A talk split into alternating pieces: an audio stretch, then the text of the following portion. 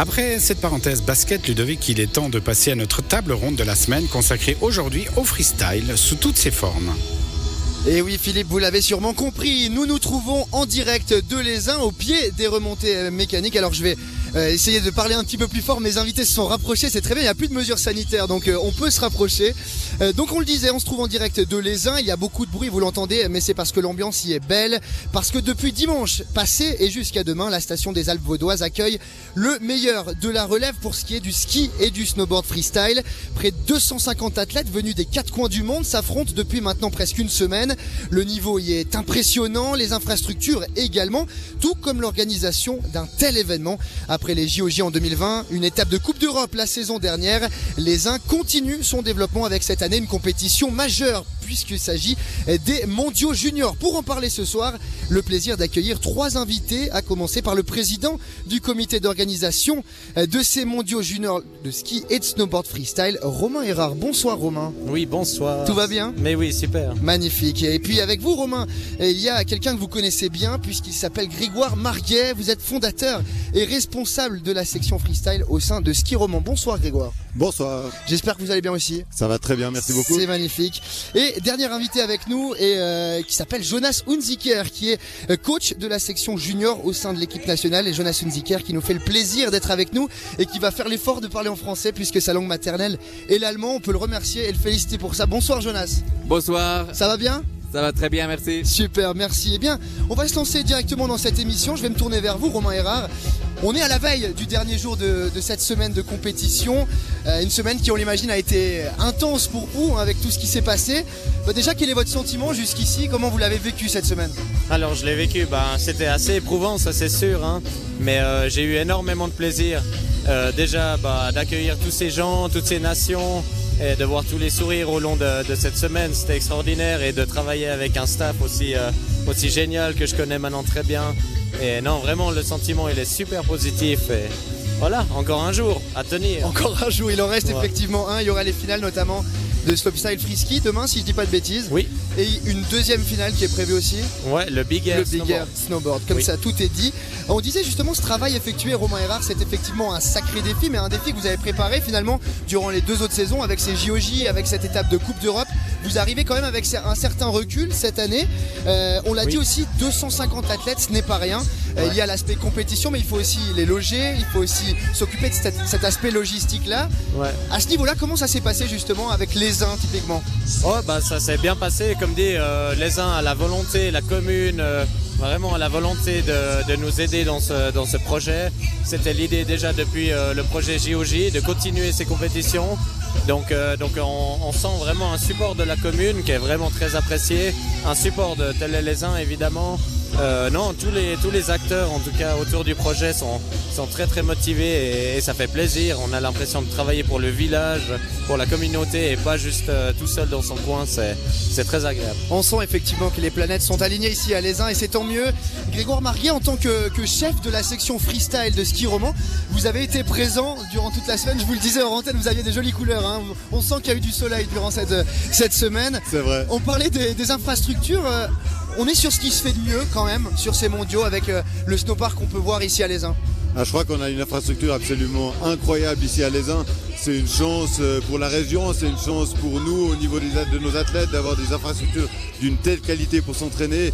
Je crois qu'on n'a pas grand-chose à envier aux meilleurs snowparks européens ou mondiaux quand on voit les, compétitions internationales. Donc c'est vraiment une chance incroyable et c'est très très positif pour la relève au, niveau de la Suisse romande. Ça manquait finalement une telle infrastructure, un tel pôle dans le Chablais, dans cette région-là. On, le sait depuis quelques années, ça manquait un petit peu d'avoir une telle infrastructure. C'est chose réparée maintenant. Alors c'est vrai que depuis le début, on, skie beaucoup euh, à l'Aisin et au Diableret sur le glacier, mais, mais le snowpark a tellement évolué d'une manière tellement positive, avec des lignes très progressives, ça nous permet de travailler vraiment au niveau qualitatif. C'est génial de pouvoir avoir ça à disposition vraiment à la maison, puisque tous les rendez-vous avec nos athlètes se passent à Aigle, donc on est vraiment, c'est la station la plus proche pour nous, et c'est vraiment génial. Jonas Unziker, euh, on parle des snowparks, on parle des sauts. On sait que c'est euh, quelque chose de très important dans, une compétition comme ça. Euh, ça joue un grand rôle pour un athlète d'arriver sur un snowpark il faut que le snowpark soit bien, il faut que le snowpark soit adapté à l'athlète. Oui, exactement. c'est très très important et ils ont vraiment fait une bon bon boulot ici à l'ESA. Euh, ils ont ils ont construit euh, euh, une infrastructure ouais au, au niveau très très haut et c'était magnifique. Ouais. Vous qui avez connu en tant que skieur, vous étiez un ancien skieur professionnel, vous avez connu le circuit de Coupe du Monde, vous pouvez donc comparer à ce qui se fait en, Coupe du Monde et ce qui se fait ici à l'Aisin. Est-ce que est-ce que c'est pareil? Est-ce qu'on a atteint le même niveau? Ouais, bien sûr. Moi, je pense que le niveau ici, euh, au, au niveau de l'infrastructure, est très très bien. Euh, on peut vraiment le comparer avec euh, l'infrastructure qu'on a a au Coupe du Monde. Romain Erard, être capable de proposer de telles infrastructures, on, on le sait, hein, c'est la clé euh, pour finalement pouvoir prétendre à de tels événements. Euh, comment ça s'est passé ici à l'ESA Ça s'est fait sur plusieurs années? Il y a eu un, un grand développement de l'argent qui a été aussi investi et finalement une société externe aussi qui est en charge de ce snowpark. Euh, une société qui possède d'ailleurs une, grande expérience là-dedans. Comment ça s'est passé tout ça? Comment vous pouvez nous Non, nous effectivement, je pense que c'est ça, c'est ça qui a été vraiment le- un grand tournant, c'est de, de faire appel à des professionnels vraiment, et puis, et puis à des gens qui étaient capables de dire, bah voilà, il, il nous faut tant de budget, on va vous donner ça comme résultat, enfin voilà, euh, quelle, telle qualité. Et c'est vrai qu'on a vu la différence en termes de, de professionnalisme et, euh, et ça se ressent dans les lignes qu'ils nous proposent et dans le développement du snowpark. C'est, c'est vraiment depuis maintenant, bah depuis le projet JOJ, encore une fois, c'est ça qui a lancé un peu toute la machine. Et donc ça fait depuis euh, bientôt 4 ans qu'on travaille là-dessus et, que euh, Ravage Park euh, vienne, euh, comme ça les uns nous construire ces lignes absolument incroyables, ces infrastructures vraiment de, de grande qualité.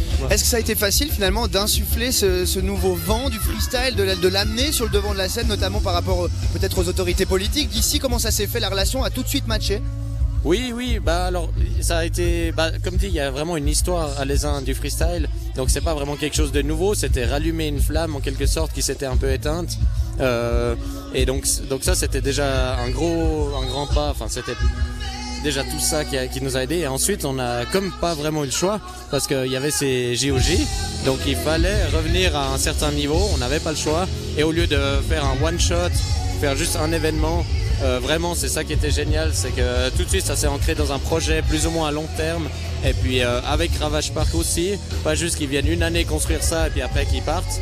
Donc euh, c'est vraiment extraordinaire euh, Cette linéarité, Grégoire Marguet, on, on l'a rappelé hein, avec ses JOJ euh, et puis également cette Coupe d'Europe l'an dernier, il y a finalement une continuité dans ces événements-là.